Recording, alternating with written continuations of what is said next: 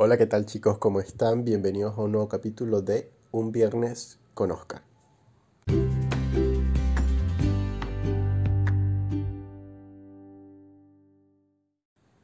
Y bien, hoy tenemos un capítulo bastante especial porque vamos a hablar por fin de una de las franquicias que me encantan desde que era bastante niño y obviamente tendría que ser la franquicia de Harry Potter o del mundo mágico en general de J.K. Rowling.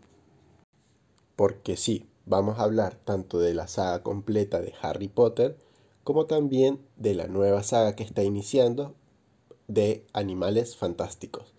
Y es que si bien son sagas separadas, todos pertenecen al mismo mundo mágico creado por la diosa J.K. Rowling, que obviamente ha creado todas estas historias, todo este mundo, digamos, eh, desde, su, desde su mente, desde su imaginación y su creatividad, que es infinita.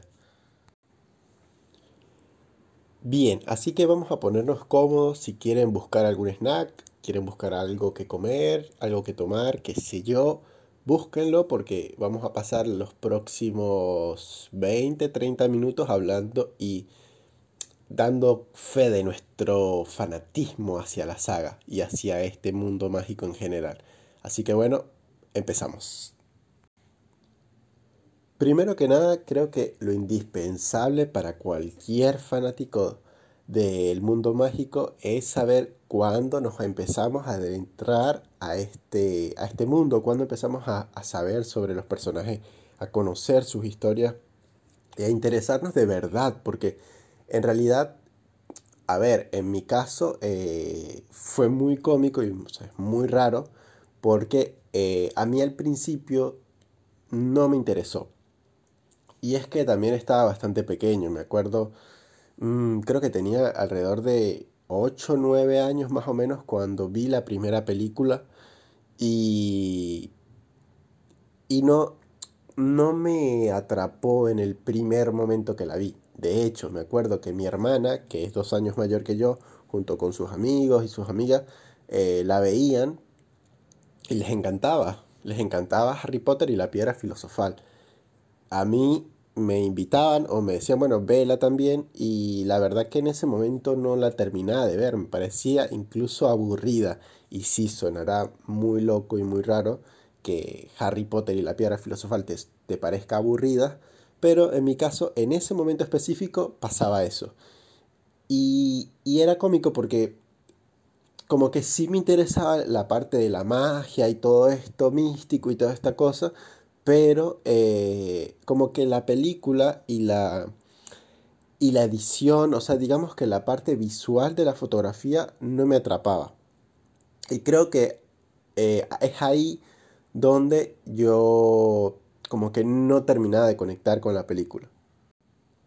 Sin embargo, bajo todo esto, obviamente llegó un punto en que sí, eh, me senté un día, me acuerdo, vi la película, traté de verla completa, la terminé y me, me interesó de cierta forma. Ojo, digamos que en ese momento no era mi película favorita para nada.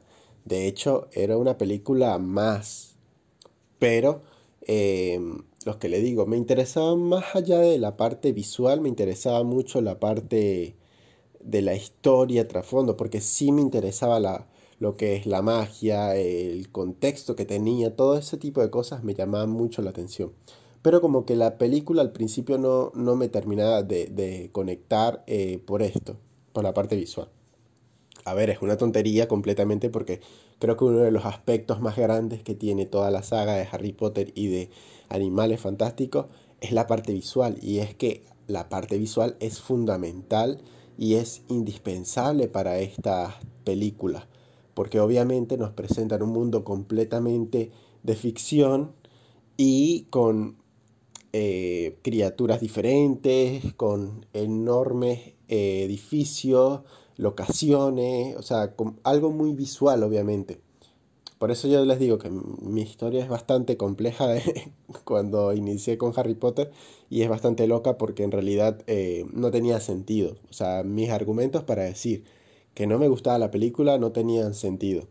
Pero bueno, eso lo, lo entendí después, porque después eh, salió Harry Potter y la Cámara Secreta, que wow, Harry Potter y la Cámara Secreta, a mí sí, esa película les puedo decir que me voló completamente la cabeza. Ahora, Harry Potter y la Cámara Secreta era una película que proponía continuar con el mundo mágico que nos habían presentado en la primera película, pero además empezaban a meter como un poco más de, de obscuridad, como que una, una sensación un poco más de, de, no sé, como más seria, como que iba más por ahí. Y creo que eso a mí me gustaba mucho. Eh, muy aparte, yo soy muy fan de las películas de terror, de las películas de este estilo de, suspenso y todo esto. Obviamente no digo que Harry Potter y la Cámara Secreta sea una película de terror, pero eh, siento que llega una onda eh, como más oscura, como más, este, no sé, como más eh, tensa. Porque bueno, ya obviamente nos presentan la historia un poco más compleja, empiezan a explicarnos un poco mejor bajo qué em, situaciones han venido pasando los sucesos y obviamente eh, hasta llegar al punto de que nos presenten al villano principal de la saga y su historia trasfondo. A ver, obviamente no toda la historia, pero sí nos presenta por lo menos cómo esta persona, como Voldemort, eh, Tom Riddle, eh, se, se, inició, em, cuáles fueron sus primeros pasos en, en Hogwarts, en el mundo de la magia en general, y, esto sí me interesó muchísimo porque siento que esta película como que daba em, en el blanco en muchas cosas y te hacía interesarte sí o sí por el villano, obviamente por Voldemort, te hacía interesarte por eh, qué pasó en el transcurso de que, bueno, Voldemort eh, creció hasta que llegaran a, a la historia de Harry Potter, porque pasaron muchos años, pero todo eso, o sea, los padres de Harry, cómo todo eso fue pasando, creo que, o por lo menos para mí, eh, en esta película fue cuando se planteó como, bueno, este es el, eh, interrogatorio, o sea, esta es la duda que, que, presenta la película, ahora vamos a ver cómo la desarrollo. Y bueno, desde ahí ya fui fiel seguidor de la saga, les digo, yo eh, desde ahí empecé a ver la película eh, repetidas veces. Y también obviamente me vi Harry Potter y la piedra filosofal muchas veces también. Hasta que obviamente bueno ya entendí por qué la primera película era lo que era y por qué la segunda película eh, mostraba otra cosa em, otro, otro ambiente como un ambiente un poco más oscuro. Creo que eso fue lo que a mí me hizo también conectar mucho con la saga.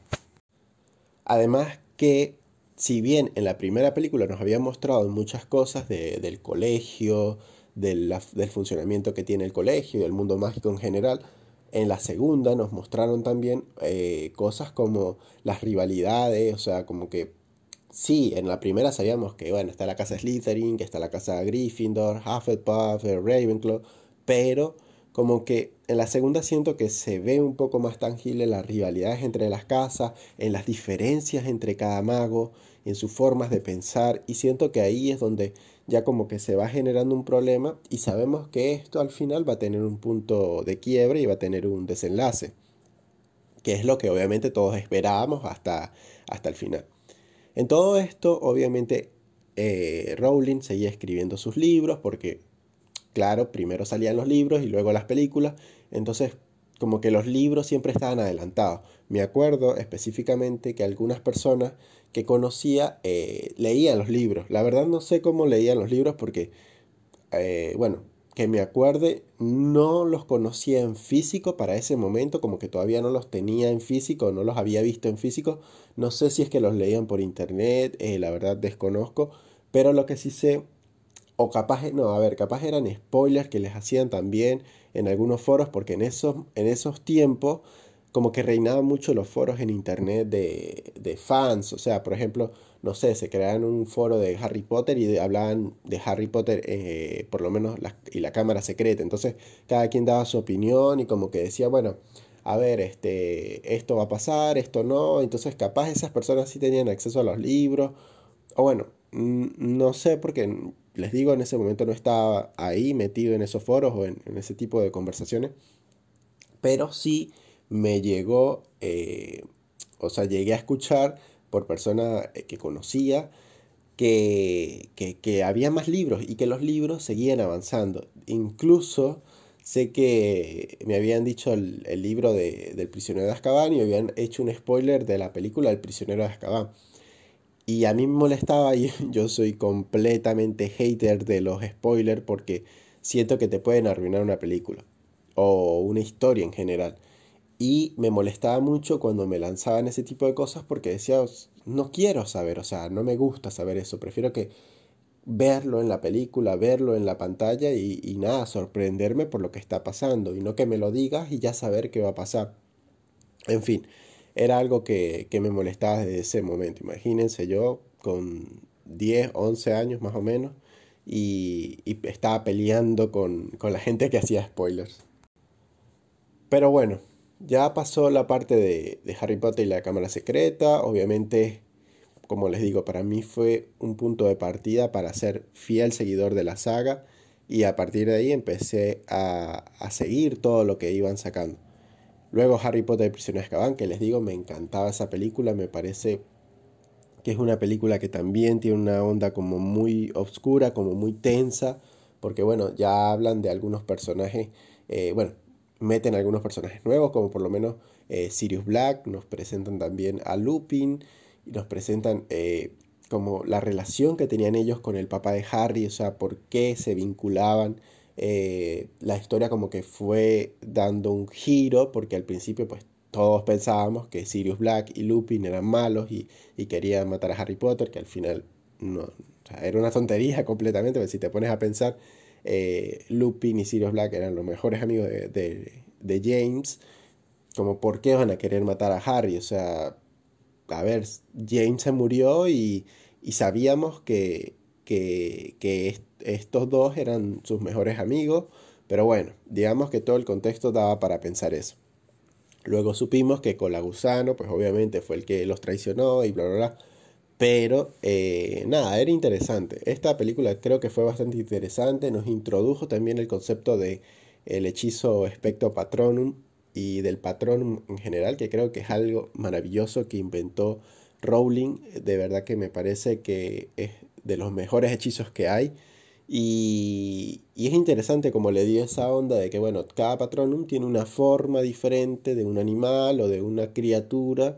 Y, y wow, o sea, es, algo nuevo. Era muy, muy nuevo y muy llamativo. De verdad que esta película me parece que es muy llamativa. En este punto ya la saga era completamente un éxito. Obviamente, creo que desde la primera película lo fue. Pero bueno, ya para este punto tenían un una cantidad de fans impresionante a nivel mundial y empezaron a salir otro tipo de, de productos relacionados con Harry Potter y con el mundo mágico. Me acuerdo específicamente de los juegos que salieron para la PlayStation, que eran los juegos de Harry Potter. Y yo era muy fan de los juegos de Harry Potter. Tenía creo que el primero y el segundo. Sí, que creo que el primero y el segundo fue el que salieron para la Play 1, porque yo los jugué en Play 1. Y, era genial, eran juegos donde podías eh, tomar eh, los personajes que conocías en las películas y hacer los hechizos que ellos hacían. Ibas a clases, te enseñaban los hechizos, eh, tenías que salvar, no sé, a tal persona. O sea, la historia estaba también, claro, seguías como la historia que ya conocías de la película, pero estaba muy bien implementado. A ver, hoy en día veo los juegos y digo, wow, estos juegos son viejísimos, y la calidad gráfica no es lo mejor. Pero era excelente en ese momento. Siento que en el momento en el que salieron fueron un boom porque de verdad que... Eh, no sé, capaz, capaz, a ver, estoy exagerando porque en realidad eran juegos muy para sus fans, para fans de la, de la saga de Harry Potter. Pero a mí personalmente me encantaba. Me acuerdo que pasaba horas y horas y horas jugando Harry Potter con mi hermana y, era impresionante, ¿no? Nos, nos, viciamos muchísimo estos juegos y, y era impresionante cómo, eh, no sé, o sea, perdíamos y estábamos allí pegados en la pantalla tratando de pasar los niveles porque tampoco eran fáciles, habían cosas que eran difíciles. A mí personalmente me costaba mucho la parte del Quidditch. Y por cierto, nunca, nunca fui muy bueno ahí en esa parte del juego. Pero... Y como que siempre a veces tenía que repetir las, las pruebas y todo. Pero me encantaba. La verdad es que me encantaba todo lo que estaba saliendo, todo este tipo de productos que salían de la saga. Creo que fue una, una etapa muy bonita porque la viví y, disfruté todo esto que salía. Ahora, después de esta película, la número 3 del Harry Potter y el prisionero de Azkaban, salía la del Cáliz de Fuego. Creo que acá la saga me perdí un poco como fan, o no como fan, pero sí perdí un poco el interés. Em, no sé por qué, me, me, acuerdo que ya era como que tenía otro, otras cosas que, que, que hacía, por ejemplo, está muy metido con los videojuegos de, de computadora, habían salido varias cosas nuevas y yo estaba como muy metido en ese mundo, así que como que dejé de un poco de lado la saga de Harry Potter y no fui tan fan. De hecho, eh, Harry Potter y el Cáliz de Fuego es la película que tardé más en ver. Me acuerdo que salió y yo la terminé viendo como un año después que salió, una cosa así, o dos años después. La verdad que tardé un montón en verla y y fue feo porque como que sentí que me desconecté un poco de la saga. Em, capaz por eso, esta es una de las películas que, que menos me gusta. Y sé que es una opinión bastante disparatada porque es una de las películas que más le gusta a los fans. Pero a mí personalmente Harry Potter y el Cáliz de Fuego es una de las películas que menos me gusta. Sin embargo, la, la valoro y como cualquier película del mundo mágico me gusta hasta cierto punto, pero de, dentro de todas las que hay, esta sería la que menos me gusta. Mm, pero sí, sí, en general eh, fue como, digamos, culpa mía porque yo por otras cosas y por otro tipo de intereses fui dejando de lado un poco la saga. Pero eh, avanzó, me acuerdo que pasó el año y como que en un momento, al, no, sé, no sé exactamente qué fue lo que, lo que pasó, si fue que me invitaron a, al cine, no me acuerdo exactamente qué fue lo que pasó. lo cierto es que un grupo de amigos que tenía de, del colegio este, me estaban invitando a ver la película, a ver la nueva que había salido. Ya les hablo, pues, años después, cuando ya salió Harry Potter y la Orden del Fénix. Que sí, así como les dije que la anterior es una de mis menos favoritas, Harry Potter y la Orden del Fénix creo que encabeza esta, no sé si es la más favorita, porque, o, o a ver, no, no sé cómo decirlo, o sea, no es como que mi preferida 100%, pero es una de las películas que más me gusta, porque creo que, aunque no es perfecta, porque tiene ciertas cosas que no me terminan de convencer, como por lo menos la muerte de Sirius Black, que la odié, pero bueno, Em, hay algo en la película que me gusta y es el hecho de que ya se están preparando para lo que se viene. O sea, ya no son niños que están ahí como que, bueno, hacemos magia y a veces nos sale bien. O sea, como que acá el, digamos que el peligro y la, y la sensación de que tienen que prepararse porque viene algo grande, eh, bueno, hacen equipo, o sea, crean la, Orden del Fénix justamente. No sé, me, me gusta porque es como que todos se están armando, o sea, todos están aprendiendo, se están preparando para lo que viene. Y, y, bueno, además que les digo, las escenas de Harry Potter y la Orden del Fénix son excelentes. Me encantan las escenas en el Ministerio de Magia. Me parece de las mejores escenas que tiene la saga, porque el Ministerio de Magia visualmente es simplemente hermoso. Más o menos a esta época en el que vi Harry Potter y la Orden del Fénix, ya empecé como a interesarme mucho por los libros. Eh, me seguían tirando spoilers así como sueltos, como que, ay, bueno, Harry Potter va a morir. Y yo así como que, ok, no entendía el por qué Harry Potter iba a morir, si se supone que es el personaje principal. Obviamente eran spoilers, digamos, fundamentados, pero obviamente le faltaba muchísimo contexto para, para poder entender de qué se trataba. Y fue ahí donde empecé a, ver bien los libros y a adentrarme un poco. Y con esto empecé a entender mucho más del mundo mágico, porque sí, la película son dos horas eh, muy resumidas de un libro bastante grande, en el cual hay una historia que presentan bastante detallada, pero en la, película obviamente tienen dos horas para presentar todo esto, así que cortan muchas cosas, eh, le dan importancia a otras, a otras no tanto, y, entonces como que te quedaban muchas dudas a veces de qué pasó, por ejemplo, en la cámara secreta, ok, Dobby, sí, está bien, Dobby eh, eh, se volvió en el folibro y todo, pero ¿qué pasó con Dobby? O sea, Dobby no nos volvieron a contar más de la vida de Dobby. Bueno, en los libros sí te van contando un poco eh, qué fue lo que pasó con él, qué hizo después de ser libre. Muchas cosas que, que habían quedado como en, en, blanco, o sea, como que no, en las películas no te las terminaban de contar. Y obviamente nosotros como fans que somos, pues queríamos más, queríamos más información. Y bueno, eh, ahí fue cuando empecé como tal a meterme a todo este mundo de los libros de Harry Potter y y a leer un poco más, a investigar más. Ahí empecé también a ver en internet. Internet ya había avanzado muchísimo para ese momento y habían foros, había un montón de páginas donde te, decían muchas cosas. Y, y, era impresionante toda la ola de fans que tenía la saga ya. Así que sí, creo que todo esto es un proceso que vivimos cada fan de, de Harry Potter, porque como que en algún punto fue necesario para nosotros leer los libros. Capaz, obviamente el orden puede variar, hay personas que pueden decir, bueno, yo desde la primera película leí el libro, o yo incluso antes de la película leí el libro. Por, em, yo no conozco a nadie que lo haya hecho, no sé si es que no estaban disponibles, sé que los libros eran muy famosos antes de las películas también, o sea, eran muy, digamos, sonados, pero capaz no en todos los países, porque por lo menos Obviamente los libros del autor original pues, saldrían en formato inglés porque J.K. Rowling pues obviamente es su idioma, así que nada, los, los escribiría en inglés, saldrían en los países de habla inglesa primero. Imagino que ahí obviamente se popularizaron y después fueron como que llegando a muchos más países, ¿no? En Latinoamérica obviamente tarda más en llegar, pero eh, hasta el momento no conozco a nadie que haya leído primero el libro que la película. Sin embargo, puede pasar.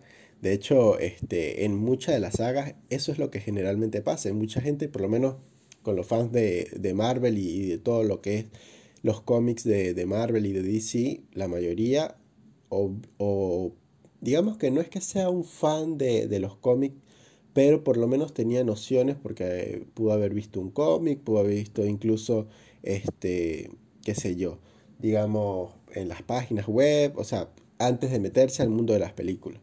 En el caso de Harry Potter creo que la mayoría, o por lo menos los que yo conozco, empezaron directamente con las películas.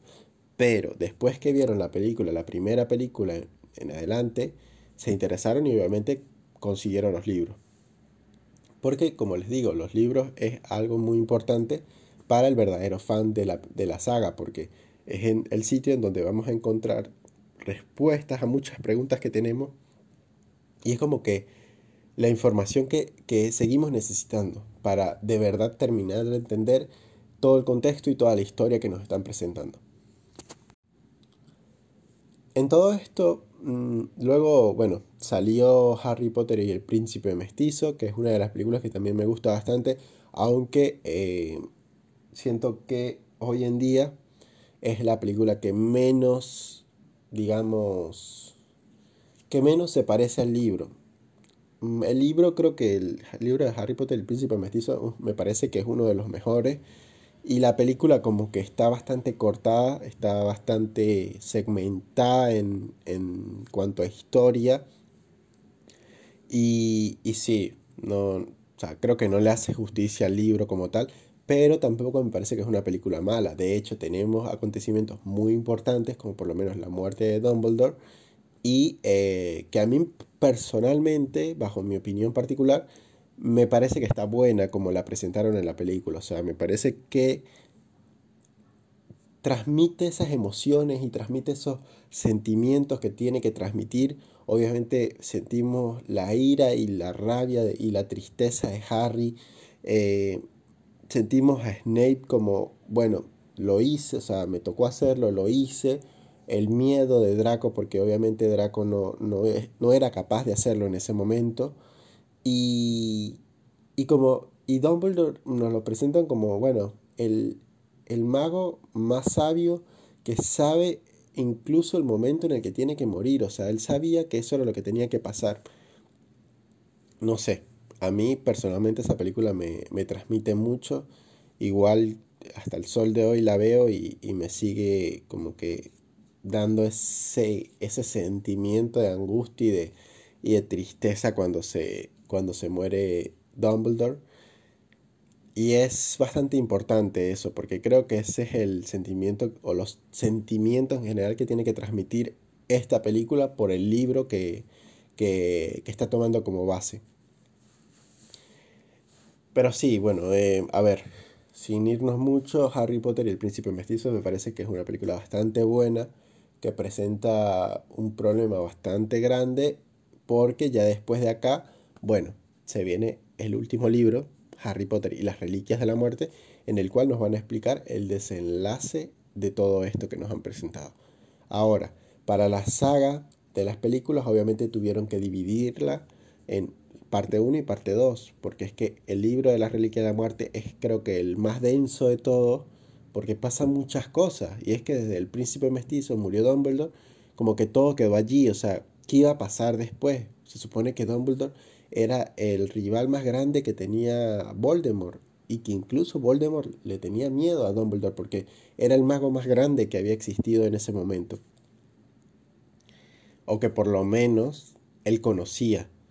Y, y es importante esa, ese punto porque siento que a partir de ahí ya el mundo mágico cambia completamente. Ya no hay nadie que le pueda hacer frente a Voldemort y lo único que nos queda es Harry junto con Ron y Hermione que están buscando los Horrocruxes para poder eh, hacerle frente a Voldemort, porque si, si no hubiesen hecho lo de los Horrocruxes, no hubiesen buscado y no los hubiesen destruido, eh, jamás le hubiesen podido ganar. Me emociona porque justo ayer estuve viendo eh, Harry Potter y, la Reliquia de la Muerte parte 1 y hoy vi Harry Potter y la Reliquia de la Muerte parte 2 y y es genial, me encanta, me encantan las dos películas, creo que son de mis favoritas también, porque en la primera nos muestran cómo el mundo mágico se, está yendo un poco pues, de control, eh, tomaron el ministerio, como que ya no hay mm, algo seguro, digamos, pues, a ver, el castillo de Hogwarts tiene de director a Snape, que, o sea, se supone que fue el que mató a Dumbledore, pero está de director. O sea, hay muchas cosas que cambiaron. Y obviamente, eh, bueno, los problemas que se van presentando, pero también nos presentan algunas cosas positivas, como por lo menos me gusta mucho la boda de, de Flair, que la hacen al principio de la película y digo, wow, o sea, es increíble como hicieron la boda, las escenas de la boda me encantaron. Siento que que, es como una parte de desconectar un poco de tanto mal, por así decirlo, de tantas cosas negativas que estaban pasando en, en, en ese momento de la trama y de la película. Y como que bueno, desconectaron, hicieron lo de la boda, me gustó eso. Además que siento que una de las cosas que, que ayudó mucho a que, a que la película tuviese fuerza también es el final. Y es que el final, por lo menos, de Harry Potter y la Reliquia de la Muerte, parte 1, creo que te, te destroza a cualquiera. Porque Dobby, que aunque no los había mostrado en, en películas anteriores, desde la número 2, tenía como ese espacio en nuestros corazones, como que queríamos que, que Dobby quedase vivo y que se, seguiría siendo un elfo libre. Pero bueno, no se pudo y ya saben lo que pasó. Realmente, ah, Dobby pues no podía seguir continuando con vida, la verdad. es muy triste, pero, pero es así. Y bueno, en realidad siento que el desenlace que le dieron a la historia principal de Harry Potter fue adecuado, tanto en los libros como en, en las películas. Creo que era un desenlace que que no veíamos venir, pero que sabíamos que tenía que tener un grado de epicidad bastante alto, tenía que ser algo bien, bien armado y con el tiempo suficiente como para explicarnos qué o de qué forma iba a terminar todo. Porque bueno, a ver, teníamos un montón de historias atrás que tenía que ser bien contada y tener un desenlace bien desarrollado como para hacerle justicia a toda la historia, a toda la trama que se nos había presentado antes.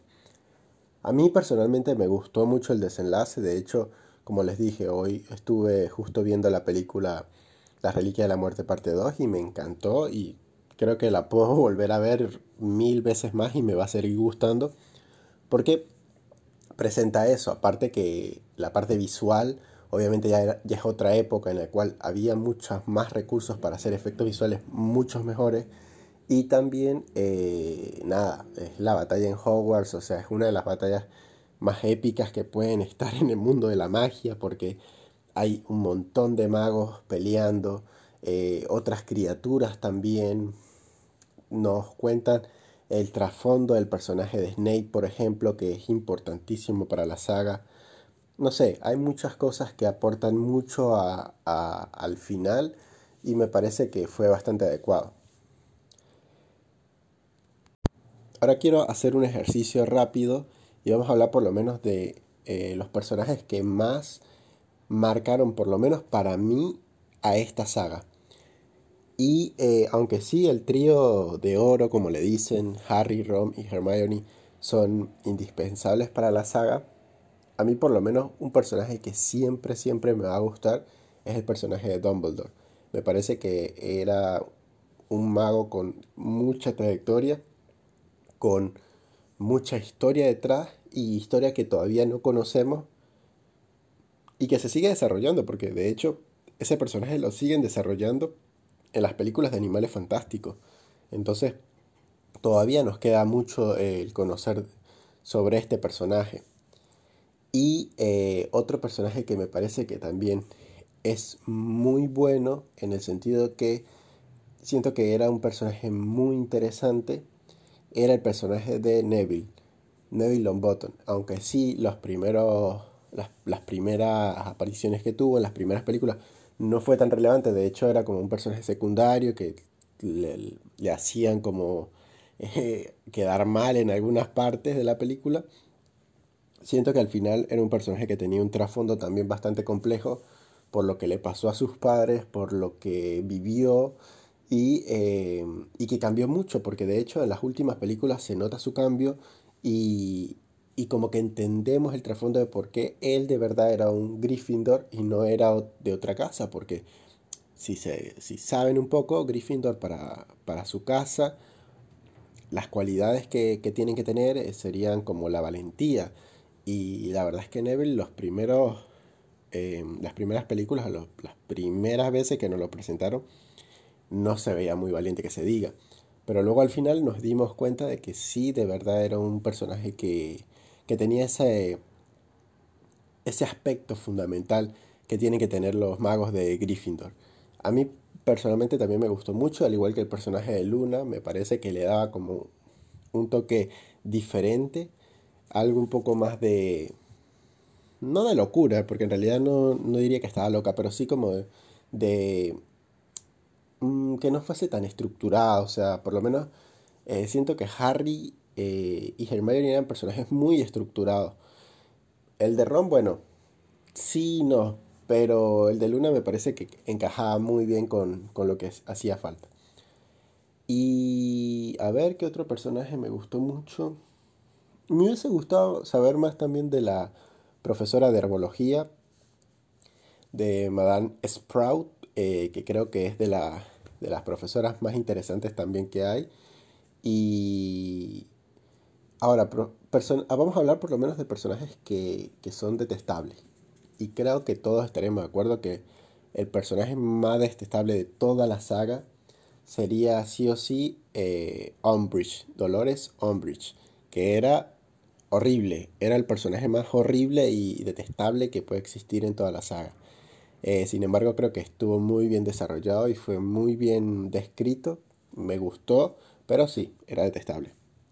Em, con Snape no tengo problema, de hecho Snape me parece un muy buen personaje, estaba muy bien desarrollado y al final como que terminamos de entender muchas de sus actitudes, así que me parece que era un personaje que, que aportaba muchísimo a la saga también. Mm, los, los ministros de magia siempre me parecieron bastante mediocres, de hecho Cornelio Fox me parece mm, un personaje mediocre en realidad y, y por lo menos cuando... Eh, está en contra de Dumbledore y de Harry, me parece que demuestra toda su mediocridad y todo lo que, lo que le faltaba. Creo que el Ministerio de Magia me, merecía a alguien mejor para, para estar allí. Pero bueno, creo que esos son los personajes que más me, me llamaron la atención. Igual hay muchísimos, obvio. Em, pero bueno, en general esos. Y bueno, los de siempre. Creo que Ron, Harry, em, Draco, eh, Ginny, obviamente, me parece también. Me parecen buenos personajes. De hecho, creo que todos están muy bien descritos y, y le aportan, le aportan mucho a la historia y a la trama. Pero bueno, ya creo que el capítulo se está alargando mucho. De hecho, me podría quedar acá toda la noche hablando de Harry Potter. Y tampoco es la idea. Creo que voy a hacer una segunda parte de este tema porque, como les digo, me parece que da mucho para hablar. Podríamos hablar de, otros aspectos, capaz em, algo un poco más sobre Hogwarts, sobre eh, cómo era la vida en Hogwarts. Hay muchas referencias hoy en día, porque bueno, tenemos ya la página que antes era Pottermore, tenemos ahora la nueva página que obviamente está, de, digamos, la, cabeza que está detrás de esa página obviamente es Jacob Rowling, entonces todo lo que se nos presenta desde allí obviamente es oficial y es canon y se, y se considera así. Entonces me parece que está buenísimo poder hablar de eso. Además que hay muchas más historias nuevas porque están las historias de animales fantásticos que nos están contando que pasaron antes de la del digamos la línea temporal de Harry Potter eh, pasó antes todo esto, pero eh, está buenísimo porque nos están presentando eh, a detalle algunos personajes, como les dije, el de Dumbledore, por ejemplo, nos introduce un nuevo personaje como Newt Scamander y también nos cuentan de la relación que tenía Dumbledore con Grindelwald. Entonces, me parece que está buenísimo. Quiero dejarlo para otro capítulo para detallarlo un poco más porque también es una saga que me está gustando mucho y que tiene bastantes cosas eh, importantes, como por lo menos las, las criaturas, los animales fantásticos en general que hay en el mundo mágico. no en nuestro mundo, lamentablemente, pero en el mundo mágico. Y, y bueno, creo que entonces lo vamos a dejar hasta acá. Si les gustó el capítulo, por favor, denle, eh, denle like, iba a decir, qué, locura. Si les gustó el capítulo, eh, compártanlo en las redes sociales y recuerden que tienen mi Instagram que es arroba Oscar Trujillos con S al final, donde pueden escribirme, no sé, darme algún tipo de opinión. Si quieren también comentarme algo sobre el capítulo, sobre Harry Potter, siempre estoy disponible allí, así que me pueden escribir.